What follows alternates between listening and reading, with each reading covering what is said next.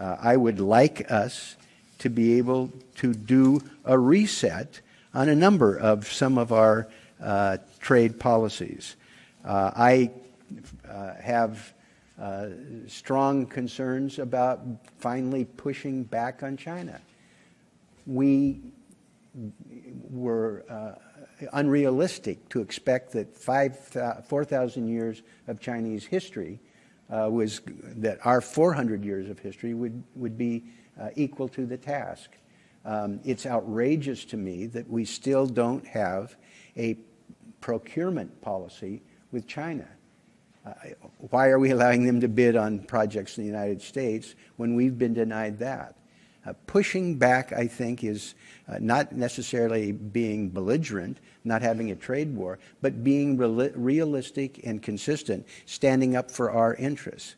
One of my current projects, um, my major priority concluding this Congress, is dealing with the de minimis provisions. I didn't know what we were doing in 2015 when we lowered the threshold to $800. I mean, it seemed like uh, a reasonable effort to cut down on bureaucracy. Little did we anticipate that the Chinese would build an entire industry predicated on being able to use this de minimis loophole. We are on a track. We're going to have 1 billion packages come into the United States this year uninspected, no tariff.